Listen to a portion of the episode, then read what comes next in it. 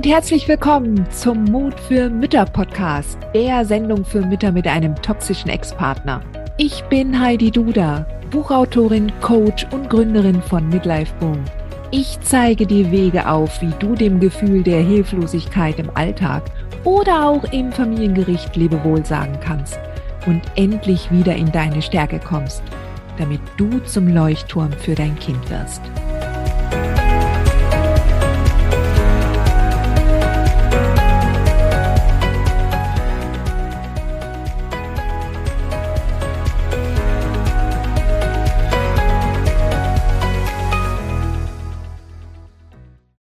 So, diese Frage hat mich aus dem Club der mutigen Mütter erreicht. Liebe Heidi, ich habe mich nun schon zweimal während Verhandlungen von meinen Anwälten allein gelassen und nicht ausreichend vorbereitet gefühlt und suche nun wieder einen neuen Anwalt. Wie gehe ich da am besten vor? Gibt es irgendwelche Tipps? Mein Bauchgefühl hatte mich leider schlecht beraten. Ja, den richtigen Anwalt zu finden, das ist echt eine große Aufgabe. Und es ist nicht selten, es ist nicht selten, dass man zwei, drei, vielleicht sogar viermal den Anwalt wechseln muss. Also ähm, da stehst du nicht alleine da. Ja. Wichtig ist dann, wenn man schon jetzt zweimal daneben gelegen hat, dass man sich überlegt ähm, und den Prozess des Findens noch einmal durchgeht und den optimiert. Und dazu gibt es von mir auch einen Blogartikel, den ich geschrieben habe und der in den Show Notes äh, verlinkt ist. Ja, also wie man einen richtig guten Anwalt findet. Ja, was ich dir also dazu sagen kann, ist, dass du in den ersten Gesprächen vielleicht gar nicht mal so sehr auf deinen Fall abzielst, also dass da nicht so viel Redezeit jetzt da ist ähm, mit all den Details und, und dass du da schon eine rechtliche Expertise brauchst, ja, sondern dass du sagst, also ich möchte gerne wissen, haben Sie schon mal mit toxisch-narzisstischen Gegnern zu tun gehabt? Ja. Was haben Sie für ähm, ähnliche, also in ähnlichen Fällen für die Mütter erreicht? Ja, welche Erfolge können Sie vorweisen? Wie handhaben Sie solche äh, Gerichtsverfahren? Wie gehen Sie vor? Wie ist Ihre Strategie? Wie ist Ihre Vertretungsregelung bei Urlaub und Krankheit? Wie kann ich sie erreichen? Ja, welche, welche Prozesse haben Sie intern aufgebaut, um entsprechend solche Hochkonfliktfälle gut betreuen zu können? Das sind alles so Fragen, die gehen mehr dann auch in die Richtung, dass die Anwälte ähm, dass du auch ein Gefühl dafür entwickelst, dass die Anwälte ein Gespür haben dafür, um welche Dimensionen solche Fälle annehmen können. Ja, und dass das nun mal keine leichten Gegner sind. Ja.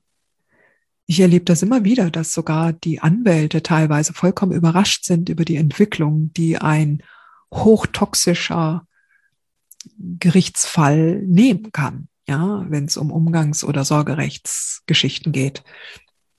Und äh, das sollte normalerweise nicht passieren. Ja. Es ist wichtig, dass ihr ein gutes Team werdet. Ja, dass da ganz klar ist, das muss nicht deine beste Freundin werden und nicht dein bester Freund. Ich habe es zwar oft erlebt, dass gerade bei langwierigen, besonderen Gerichtsverfahren dann irgendwann einmal Anwalt und Mandantin auf per Du sind. Ja, kommt nicht selten vor. Ja, aber das sollte nicht dein Ziel sein. Dein Ziel ist eine Teampartnerschaft. Und ich habe zum Beispiel in meinem Coroyal-Programm die Struktur so darauf ausgerichtet, dass du zur besten Mandantin für deinen Anwalt oder deine Anwältin wirst, ja. Weil ich dir unter anderem dort auch zeige, wie du am besten dokumentierst und wie du die äh, Daten und Informationen auch bestmöglich für deinen Anwalt äh, aufbereitest, damit dieser oder diese sich sehr schnell orientieren können. Ja, dass du gut zuarbeitest, dass die nicht stundenlang durch irgendwelche ellenlangen E-Mails vom Ex sich durchkämpfen müssen, sondern dass du die Information so aufbereitet hast, dass das effizient ist, ja. dass du eine Traummandantin für deinen Anwalt oder deine Anwältin wirst. Das ist mein Ziel mit Royal, ja. So quasi die Basis. Aber versteh mich nicht falsch. Du brauchst auf jeden Fall einen Anwalt. Du brauchst auf jeden Fall eine Anwältin. Royal wird das nie ersetzen, ja. Ich muss ja auch immer wieder bestätigen oder betonen, ich gebe auch in Royal keine Rechtstipps, ja. Darf ich nicht, mache ich nicht, kann ich nicht, ja. Also an erster, in allererster Stelle brauchst du einen Anwalt, dem du vertraust, der Erfahrung hat mit hochtoxischen Gegnern, der oder die auch schon äh, einige Erfolge verzeichnet hat und die nicht den Weg des geringsten Widerstandes geht. Ja, ja, der Richter macht das immer so, da müssen wir jetzt mal durch, sondern der auch gegebenenfalls sagt, nee, ja, also ein gewisser Idealismus sollte da noch vorhanden sein. Und ähm, wenn dich jemand von oben herab behandelt, ist das schon ein klares Zeichen, no way. Ja. Übrigens heißt es nicht automatisch, dass alle Superanwälte auch gleich die teuersten sind. Ja, ich habe schon katastrophale Anwälte erlebt, die ein wahnsinniges Geld verlangt haben und äh, nur gemauschelt und, und nichts durchgezogen haben.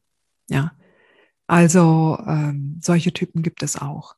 Trotzdem, trotzdem bin ich auch nach wie vor der Meinung, dass du definitiv ein gutes Geld für einen guten Anwalt hinlegen musst und solltest.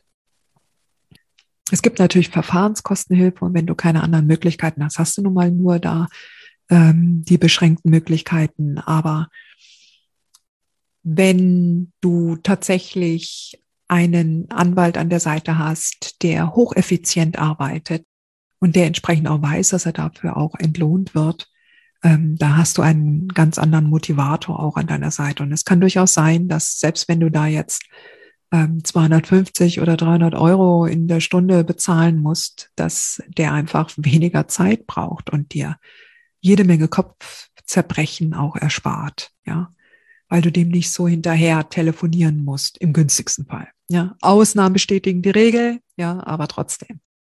Wichtig, das sollte unterm Strich bei dir ankommen.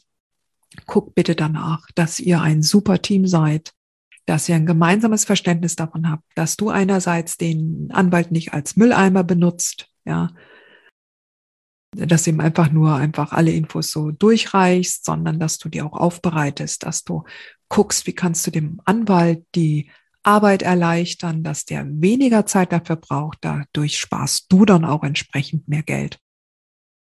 Und trotzdem aber auch ihm die unliebsamen Aufgaben delegierst und er mit seiner Rechtsexpertise, er oder sie mit äh, seiner oder ihrer Rechtsexpertise natürlich dir dann tatsächlich auch im Gerichtssaal so zur Seite steht, damit du dich nicht um Kopf und Kragen redest, und andererseits dann auch das Beste für das Kind mit erwirbt und auf deiner Seite steht. Ja? Okay? Wunderbar. Dir diese Folge gefallen? Dann freue ich mich, wenn du diesen Kanal abonnierst, damit du auch keine neue Folge mehr verpasst. Und solltest du noch nicht den Mutmach Freitag abonniert haben, dann lade ich dich herzlich ein, das hier auch nachzuholen. Du findest in den Show Notes unten den Link dazu. Der Mutmach Freitag ist etwas ganz Besonderes. Jeden Freitag bekommst du dann in deine E-Mail-Inbox eine Information, wenn ich jetzt zum Beispiel einen neuen Blogartikel geschrieben habe oder du erfährst weitere hilfreiche Tipps und Werkzeuge, die das Wochenende für dich einläuten. Ich freue mich, wenn du mitmachst und wünsche dir noch einen wunderschönen Tag.